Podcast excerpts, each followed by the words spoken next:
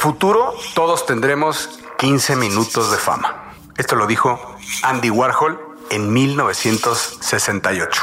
Bienvenidos, bienvenidas y bienvenides a un nuevo episodio de Mundo Futuro. Bienvenidos a este 2023. Nos encanta la idea de estar de vuelta con casi un mes de ausencia de vacaciones por Japón, Emiratos Árabes, Corea del Sur, Brasil y Aspen, que estuvimos los que afortunadamente los que hacemos este podcast y por lo que nos fue imposible ponernos de acuerdo con los horarios para poder realizar el podcast y por lo cual ofrecemos una disculpa por esta ausencia. Eh, ya nos urgía regresar. Les recordamos a todos los nuevos escuchas de Mundo Futuro, porque sabemos que hay muchos por los números que hemos estado analizando, que este es un podcast semanal en donde exploramos eh, los grandes cambios y tecnologías, tendencias que están cambiando el mundo como lo conocemos. Como decimos siempre en Mundo Futuro, el mundo cambiará más en los próximos 10 años que en los últimos 100. Mundo Futuro lo hacemos tres amigos que nos conocemos hace 30 años. Fundamos la primera revista de cultura digital en Latinoamérica.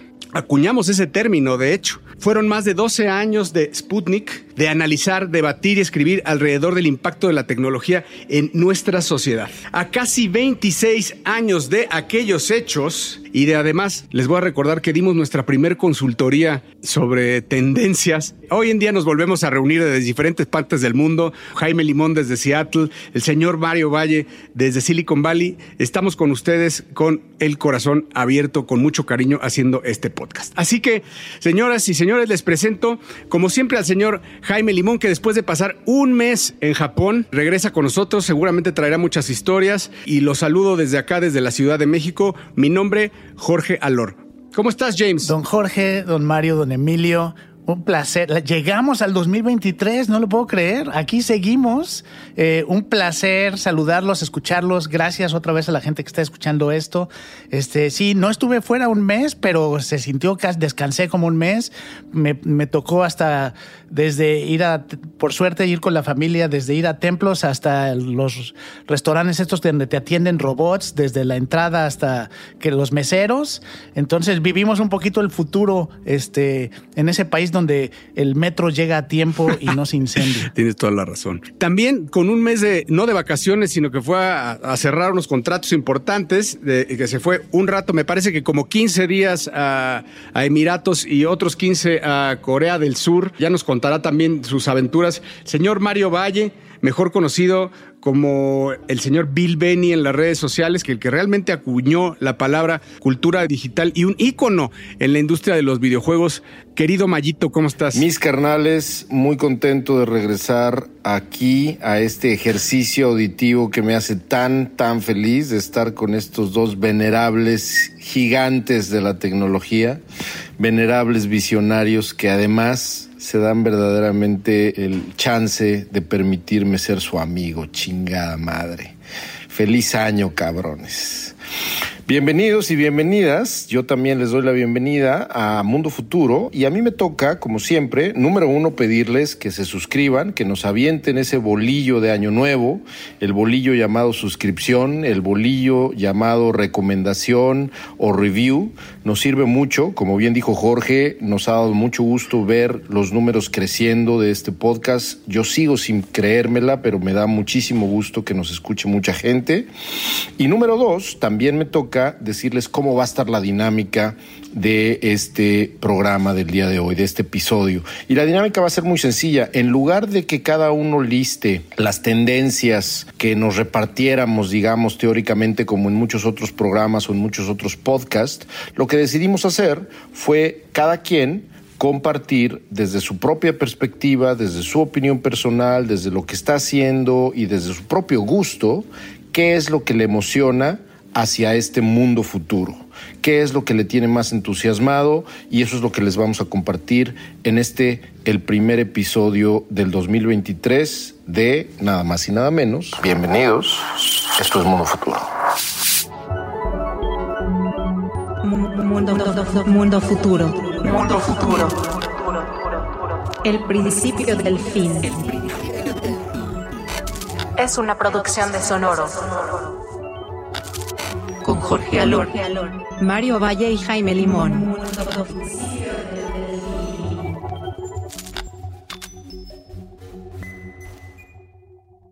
Me parece que cuando se habla de tendencias del 2023, todo está dicho. Eh, y cuando digo que todo está dicho, lo digo hasta dicho por GPT o GPT-3, como le quieran decir. Eh, le pregunté en términos de tendencias, más allá de ir a lo que a lo que di, a las tendencias de Wired o de The Wall Street Journal o de Fast Company, le pregunté a, cuál es el trend número uno a GPT-3 y lo que me dijo es el AI.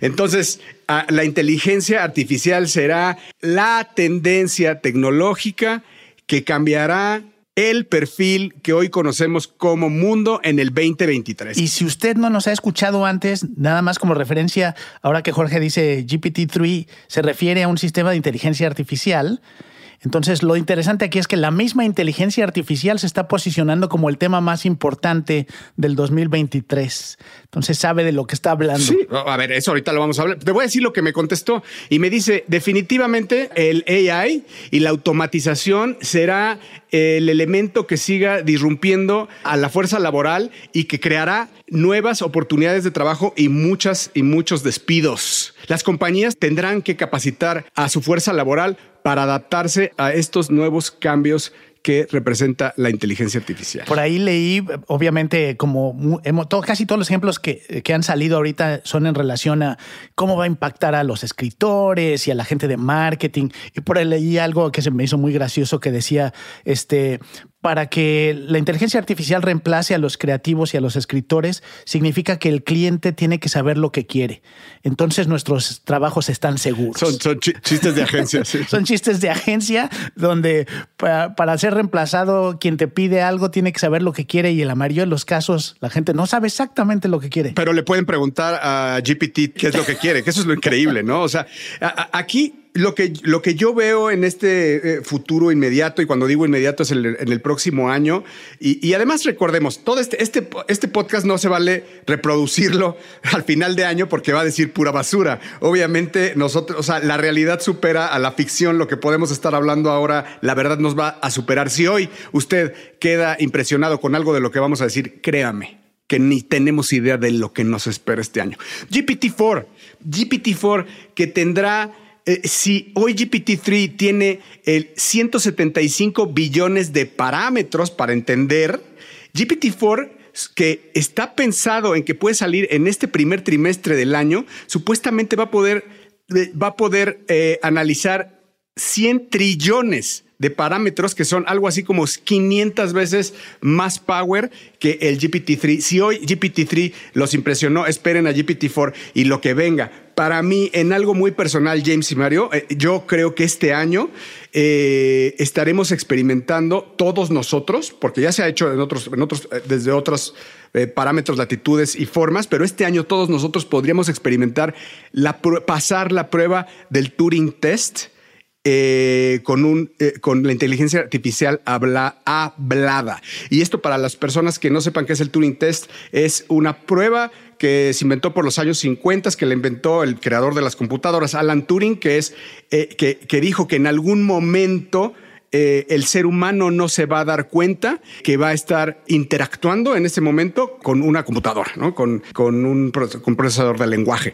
Yo creo, yo creo, salvo su mejor opinión, que este es el año donde hoy vamos a poder discutir sobre negocios, eh, sobre psicología, eh, sobre medicina, con una inteligencia artificial sin darnos cuenta que detrás no está un ser humano, sino un bot una inteligencia artificial. Una de las cosas que más me impresionan de lo que estamos viendo y efectivamente el tema de la inteligencia artificial iba a ser uno de los temas que los tres aquí presentes íbamos a traer como tendencia y como las cosas que más nos emociona, es que se está repitiendo, ¿no? Yo soy del que, el que siempre trae, trae a la historia un poquito pero se está repitiendo mucho lo que hemos estado platicando desde hace meses y meses que hemos estado hablando de inteligencia artificial y de reconocimiento de imágenes y de este eh, todo el tema generativo, de arte, de DALI, de OpenAI, etcétera. Se está repitiendo una ola de innovación que solo hemos visto en dos ocasiones a este nivel y que está comenzando apenas, es la parte más interesante, que está comenzando de la manera más similar que comenzó, número uno, la innovación a granel con la llegada de Internet y del web. ¿no? Y número dos, la innovación también a granel con la llegada de los smartphones. Este tipo de tecnología que solamente es software, todavía no es hardware, ¿no? Ahorita estamos hablando 100% de una tecnología de inteligencia artificial no robótica, sino basada 100% en software, es la que Jorge está describiendo como una inteligencia que va a ser incluso confundida, así tal cual, con la inteligencia humana. La cantidad, damas y caballeros, acá en Silicon Valley, de dinero que se está mientras estoy hablando que se está depositando en las cuentas bancarias de ingenieros y de ingenieras que están construyendo startups mientras estoy hablando relacionadas con lenguaje natural, específicamente este subset de inteligencia artificial que se llama cómo utilizar el lenguaje, el procesamiento del lenguaje natural, la cantidad de startups es innumerable. La cantidad de dinero que se va a arrojar a este tipo de innovación va a ser muy parecida a la cantidad de innovación que vimos con, las, con los smartphones y las aplicaciones móviles. Pero además, Mario, se junta con el crypto crash.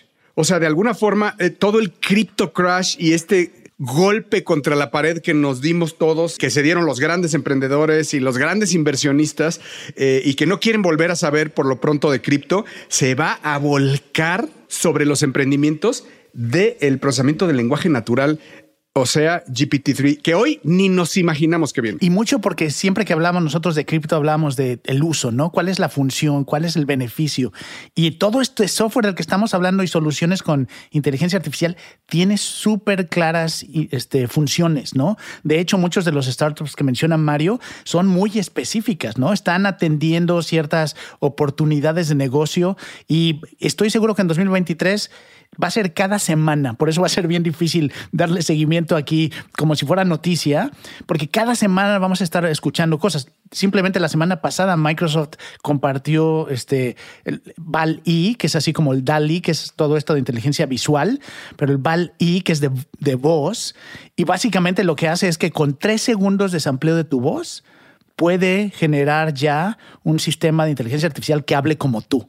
Es decir, que eh, si le hablas a tu, si no le quieres hablar a tu mamá para ver cómo está, sampleas tu voz con Bali y le dices, por favor, márcale a mi mamá cada X tiempo y a lo mejor tu mamá no va a saber si eres tú o la voz artificial la que le está hablando a ver cómo está.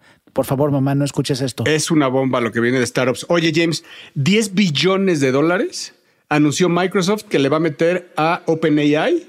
Parece que lo anunció el día de hoy para irse con todo sobre el tema de Office. Ya había invertido, pero creo que hay inversión nueva, ¿no? Pero esa inversión adicional que a la que te refieres le va a dar derecho a tener el 75%, 75% del revenue de OpenAI hasta que recupere su inversión. Ok, a eso le agregamos que quiere llevar ese procesamiento del lenguaje natural hacia su reino, que es el tema de oficina, de work, ¿no? De, El trabajo y a las, las herramientas de trabajo. Y, y bien interesante, a búsqueda.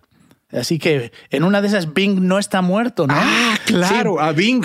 Va a revivir Bing. Bing sigue vivito y a lo mejor la inteligencia artificial lo pone de regreso, pero sí, y creo que es algo que ya habíamos platicado la última vez, donde el que está muy preocupado es el señor Google, porque este, entre esto más lo que está pasando este, con, hasta con TikTok, ¿no? Donde ahora TikTok es una herramienta de búsqueda.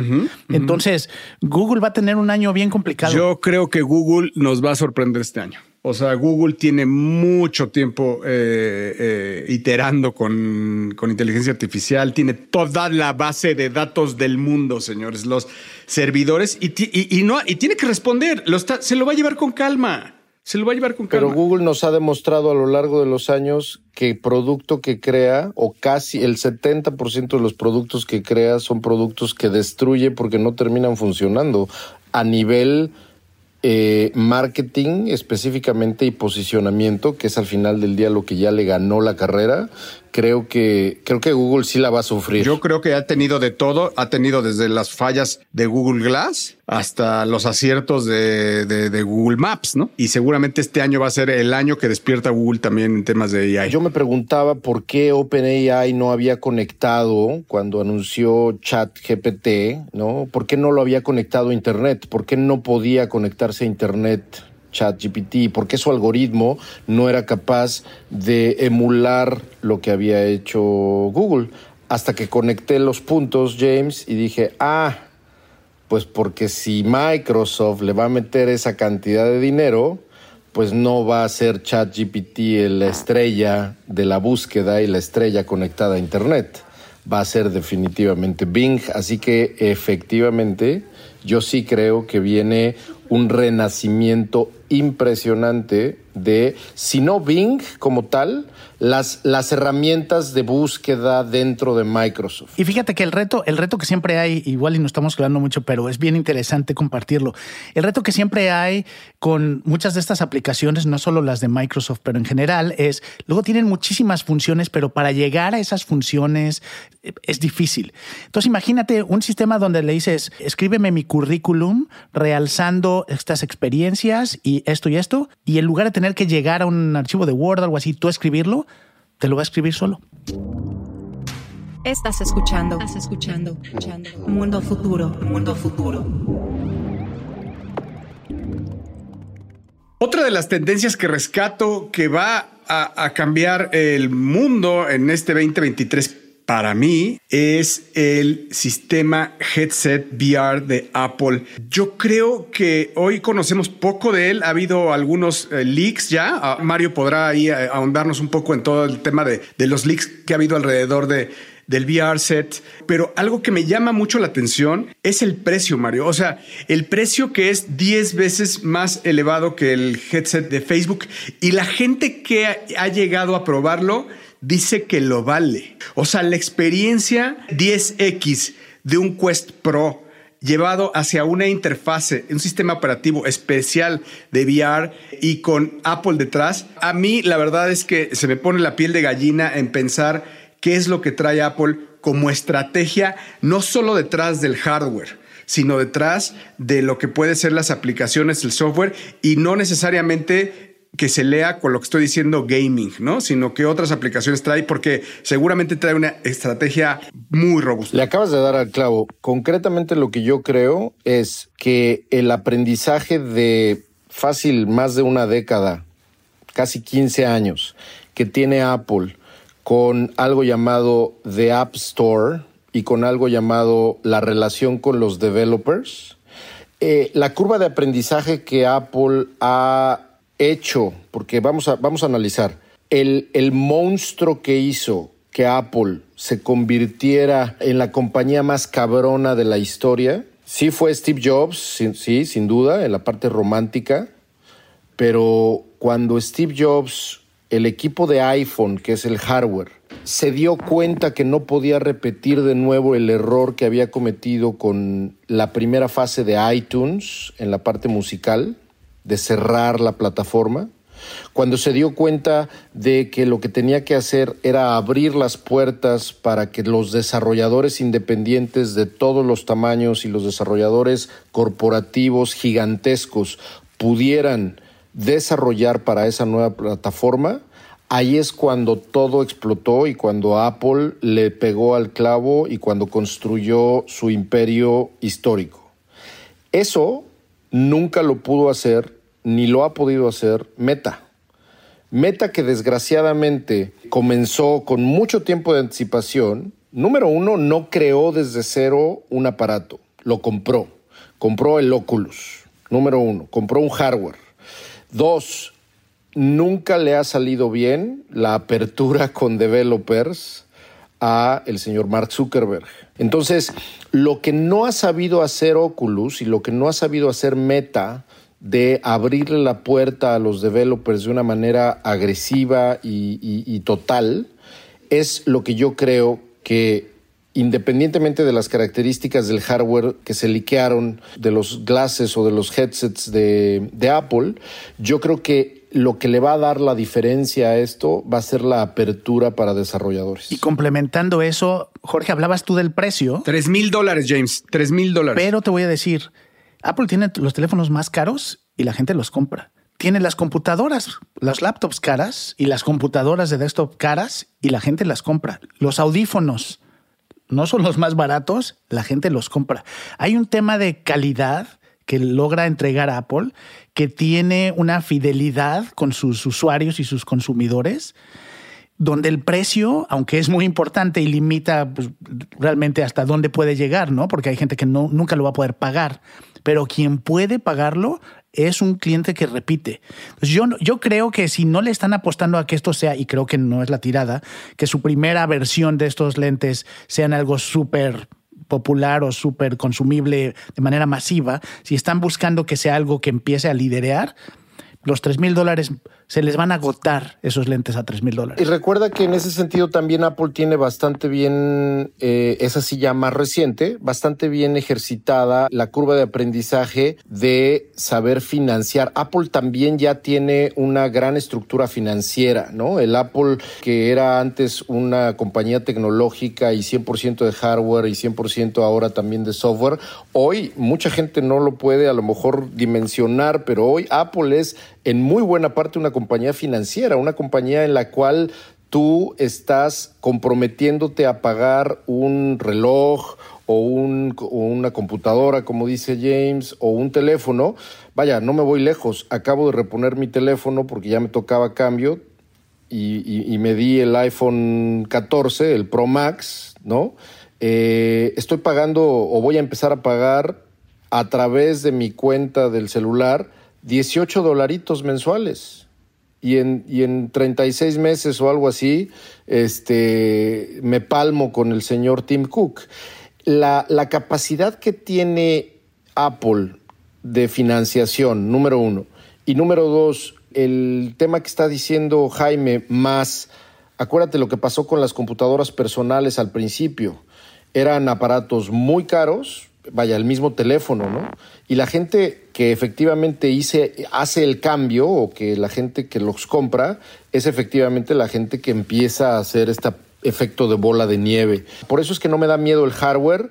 Donde estoy muy curioso es de ver a qué grado, a qué grado abre las puertas y por eso es que no me voy a perder este verano, si no me equivoco, el WWDC de Apple. Recordemos que es un hardware diseñado por John Ivy, o sea, el, el gran diseñador leyenda de Apple, ¿no? Que regresa a Apple para diseñar esto y que estuvo fuera de combate un rato meditando en el Tíbet cómo iba a ser el nuevo headset de Apple. Yo creo que no sabemos nada, a pesar de que los rumores, y señores, perdón que no hablemos sobre los rumores de que eso choca, de que tiene una batería en el cinturón, de que, eso, googleenlo, pero sin andar sobre eso, creo que eh, estamos en ese periodo donde nos tocaba en algún momento, si no mal recuerdan, eh, especular sobre los leaks del iPhone. El iPhone no nos sorprendió de un día para otro ya sabíamos que venía, que era touch, que era pero cuando llegó, sí, todos nos fuimos para atrás al verlo funcionar, eh, porque los leaks a por más de que eran certeros, no le hacían justicia a la belleza que se presentó y al potencial que vimos el día de la presentación de, eh, que, por cierto está cumpliendo 15 o 16 años, creo. Uno de estos días de la presentación de Steve Jobs. 2007. Estás escuchando. Estás escuchando. Mundo futuro. Mundo futuro. Y bueno, como mencionaba Jorge al principio, hay muchísimas ah, publicaciones que salieron a principios del año con sus tendencias y las cosas que esperaban del 2023. Y una de las publicaciones que la verdad yo sigo bastante porque eh, sus escritores son muy buenos y tiene muy buena visión es el MIT Technology Review y sacó sus tendencias o por lo menos las las tecnologías que espera que van a tener un cambio fuerte en el 2023 y en adelante. Y les iba a mencionar un par, pero para que platiquemos de algunas, varias las hemos mencionado ya como cosas que van saliendo. Las que me llamaron mucho la atención, una es xenotransplantes de órganos que es, por ahí hemos escuchado ya pruebas, es donde están generando órganos en animales como cerdos y trasplantándolos a las personas. Eh, el MIT cree que eso ya va a ser una tendencia que vamos a ver mucho más. El crecimiento de los autos EV, ya no solo Tesla, sino todo el mundo le va a entrar a eso y a precios mucho más accesibles. Ya hemos hablado mucho también de la telemedicina, tendencias que ya hemos tocado aquí. La que a mí me llama mucho la atención es CRISPR en otras aplicaciones. Ellos ven CRISPR para el colesterol ya como una solución y para el cáncer como pruebas este año. Entonces, sí, yo creo que eso es algo que ya vamos a ver como soluciones. Yo creo que le acabas de dar a un clavo y para mí uno de las grandes, no tendencias, sino descubrimientos de este 2023. Yo creo que no va a pasar de este año, James, que combatamos y anulemos el cáncer de nuestras vidas. Estamos tan, tan cerca. Yo sí creo que este es el año en que podamos declarar el haber vencido al cáncer. Híjole, pues yo, espero que sí. Yo veo, y fíjense, es, bien interesante, y no sé si lo veas tú por allá en San Francisco, eh, Mario, pero aquí en Seattle hay varias empresas de nanotecnología y de CRISPR y sobre todo de medicina y biotecnología y hay muchísimos anuncios por aquí invitando a la gente a participar en pruebas. Chafo. Entonces, si tienes cáncer, por aquí hay algunos de los hospitales más importantes que tratan sobre todo niños con cáncer o personas con cáncer terminal.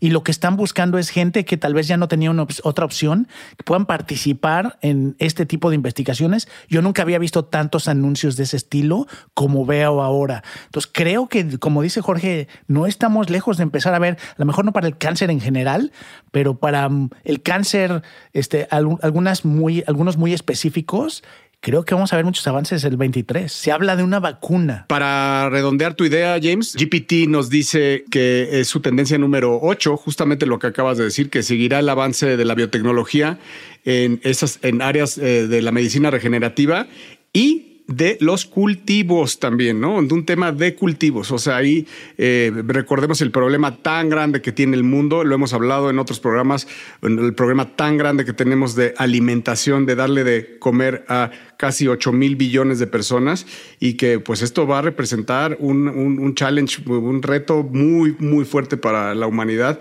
y que definitivamente va a tener implicaciones la guerra eh, comercial de Estados Unidos con China, la guerra eh, actual de Rusia con Ucrania, que eh, recordemos que los fertilizantes del mundo están en Rusia, los granos del mundo están en Rusia y para todos ellos aquellos países que no sean autosuficientes en términos de comida. La pueden llegar a pasar en los próximos años, eh, quizá no el que entra nada más el 23, pero sí empezar ya una escasez seria de comida en el mundo.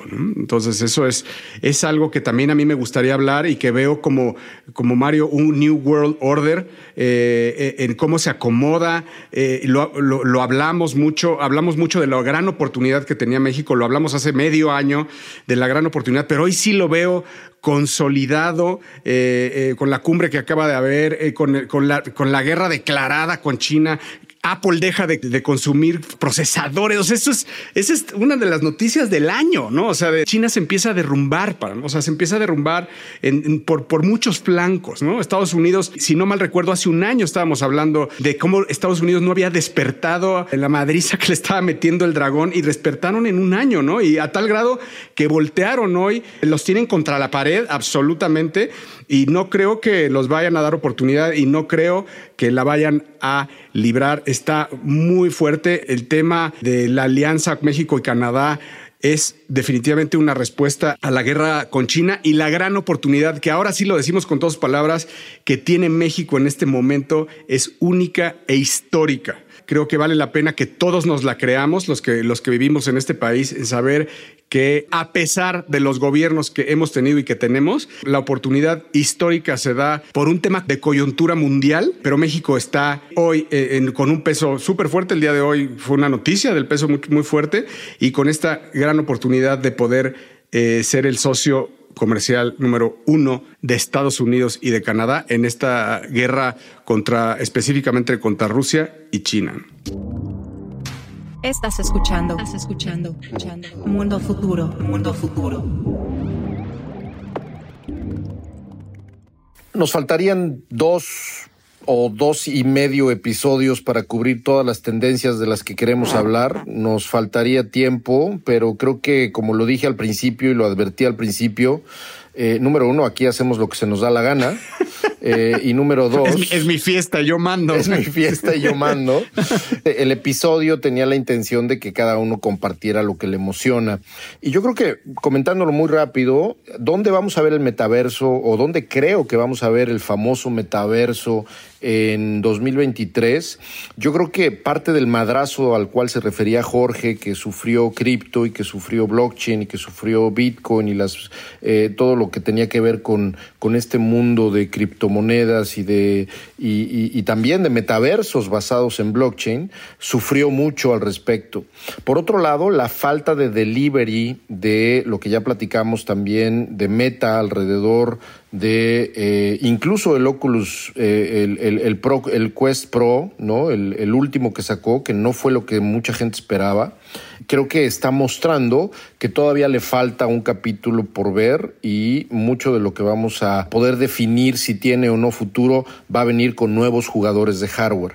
Yo soy de los que cree que los metaversos que vamos a empezar a ver van a estar eh, siendo ejercicios muy interesantes, por ejemplo, por parte de marcas, las marcas inteligentes, suficientemente inteligentes que se pongan la pila y en el sentido de que exploren sin necesidad de un headset ejercicios inmersivos, Creo que ahí es donde podemos ver el 2023 manifestándose, los famosos gemelos digitales, las famosas extensiones y replicaciones de revenue streams a partir de experiencias inmersivas viviéndolas en tu computadora como si estuvieras jugando un videojuego. Sin embargo, no sé qué opinas, siento que hay un missing link, como si hay un eslabón perdido o el iPhone moment que tú tanto haces referencia todavía. No sé si en el 2023 será, pero todavía hay un... Eso te iba a decir, no sé si este año, pero yo creo que como todo en lo que sucede alrededor de marketing, y por eso menciono marcas, porque yo creo que las marcas van a tomar mucho, las marcas verdaderamente que se pongan la pila alrededor de olvidarse de los headsets a lo mejor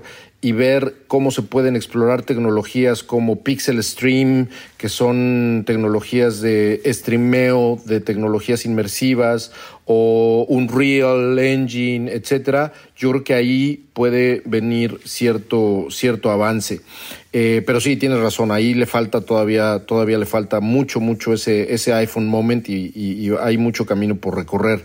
Y en la parte de blockchain, yo creo que una de las cosas que vamos a ver en 2023 probablemente sea que, ojalá, empecemos a ver algunas iniciativas que se enfoquen en resolver problemas. Una de las cosas que hemos estado repitiendo en este programa, en este podcast, es que nos hizo mucha falta ver a startups que en lugar de ser especulativas, en lugar de estar sacando monedas y tokens, se enfocaran en utilizar la tecnología blockchain para resolver problemas. Yo tengo la esperanza de empezar a ver que blockchain se utilice para resolver problemas, problemas de gobernanza en empresas, problemas de gobernanza en DAOs, eh, o que las mismas DAOs se creen para poder justamente estructurar nuevas opciones y alternativas de gobernanza, etcétera. Ojalá que así sea. Yo voy a terminar, me toca terminar y cerrar este podcast, queridos y queridas podescuchas, con una recomendación, una recomendación de la tendencia que más escucharon en este episodio, eh, que es inteligencia artificial, AI. La recomendación que quiero hacerles es una recomendación de un libro, un libro que leí en diciembre, me encantó, la verdad, y ya verdaderamente me moría por compartírselos. Es un libro escrito por dos personas, un científico eh, que fue presidente de Google China, eh, hoy, es el CEO de Sinovation Ventures. Su nombre es Kai Fu Lee. Kai Fu Lee. Eh, y escribió un libro que se, llamaba, que se llama AI Superpowers. Y el escritor de ciencia ficción que complementó a este científico y le ayudó a escribir lo que les voy a platicar de manera muy rápida, se llama Chen Qiufan. Chen Qiufan. Y este señor es un autor de ciencia ficción que forma parte de la Academia o la Asociación de Ciencia Ficción China. Es de origen chino principalmente, pero está presente acá en Estados Unidos, vive en Estados Unidos y ha escrito bastantes bestsellers. ¿no? Este libro se llama AI 2041 y es un ejercicio súper interesante de cuentos de ciencia ficción que utilizan, fíjense Jaime Jorge, distintas tendencias de la inteligencia artificial y distintas aplicaciones realistas de la inteligencia artificial para dibujar escenarios posibles de los próximos 20 años. 2041 todos los cuentos que narran en este libro están basados o están, digamos, situados en el tiempo en 2041. Se los recomiendo mucho porque además está muy fácil de leer. Cada cuento tiene una especie de, primero una especie de antecedente, ¿no? y luego una parte de explicación científica o explicación de negocios, dependiendo del caso, donde digamos, se hace un pequeño análisis de las tecnologías que se mencionaron en el cuento anterior. Muy interesante, muy, muy interesante. Es como una especie de Black Mirror Ghost cuentos, pero con una justificación al final de dónde salió los insights para poder escribirlo. Es una especie de Black Mirror con manualito, muy interesante, muy entretenido y que se los recomiendo mucho. Para que se den una idea, eh, uno de los cuentos está evidentemente localizado en 2041, pero en la ciudad de Mumbai, en India. Y la familia de una niña está totalmente emocionada por una nueva tecnología que les permite bajar de una manera dramática el pago de seguro, del premium de seguro, gracias a que la tecnología de esta compañía de seguros es una, es una aplicación que interpreta de una manera obviamente inteligente todas y cada una de los perfiles de los miembros de la familia su, a dónde van, de dónde vienen, qué comen, qué les gusta, absolutamente todo lo que navegan, obviamente mencionan temas de privacidad, etcétera, que no voy a, no voy a, no voy a mencionar acá. Pero el punto es que esta familia entra en la historia que tampoco les voy a spoilerear, entra en esta, en esta, en este drama pequeño, esta familia, porque justamente hay una diferencia entre clases. Acuérdense que en India hay un sistema de castas o había, había un sistema de castas y evidentemente el, la compañía de seguros saca una red flag alrededor de una situación familiar justamente porque va con un bias, con un sesgo, la inteligencia artificial, y este es un concepto algorítmico, no social. Hay un concepto algorítmico en inteligencia artificial que se llama bias o sesgos, donde dependiendo lo que se le meta a la inteligencia artificial, la inteligencia artificial o los algoritmos de la inteligencia artificial pueden tomar decisiones no muy positivas. Yo creo que esto es, y no sé si existe este término, pero es un ejemplo de, en lugar de pay as you go, es pay as you live. Es paga mientras vives, ¿no? Es dependiendo de cómo vives, es cuánto pagas. Me lleva a pensar también que un trend importante ahí, Mario, es la regulación de la AI. ¿eh? O sea, no puede seguir hoy eh, creciendo como, como hiedra para bien y para mal, ¿verdad? Para bien y para mal, en que lo usen para tareas, para, para tesis, para vaya, va a tener que regularse. En otro podcast platicamos porque China está haciendo ya legislación específica de eso, no solo hacia individuos, sino hacia empresas. Ya sé que ahorita no tenemos tiempo, pero son temas bien interesantes de lo que vamos a ver ya. Súper. Pues me encantó, me encantó, me encantó este cierre. Eh, gracias, Mario. Gracias, James. Un gran, gran primer episodio del 2023.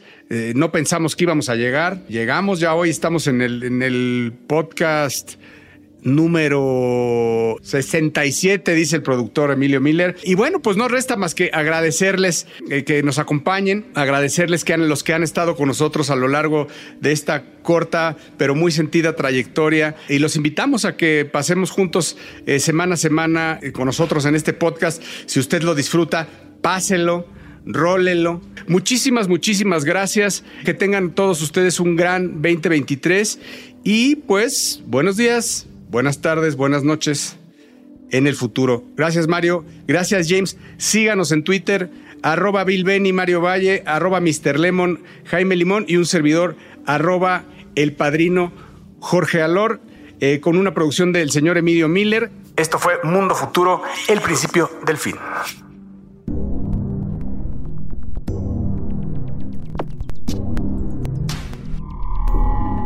Esto fue, esto fue, esto es Mundo Futuro, Mundo Futuro, el principio del fin. Síguenos en Twitter, Spotify y Apple Podcasts.